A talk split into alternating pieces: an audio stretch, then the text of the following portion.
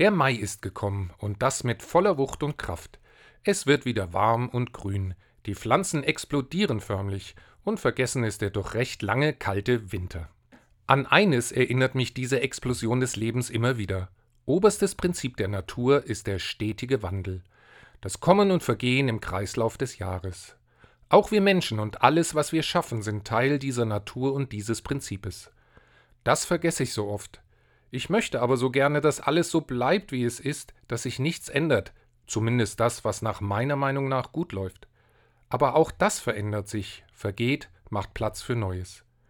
Wandel ist das Beständigste, was wir haben. Dazu gehört dann auch das Loslassen, das Gehenlassen. Vielleicht gibt es deshalb die gute Tradition des Frühjahrsputzes, bei der man mal ausmistet, loslässt, Platz schafft für Neues.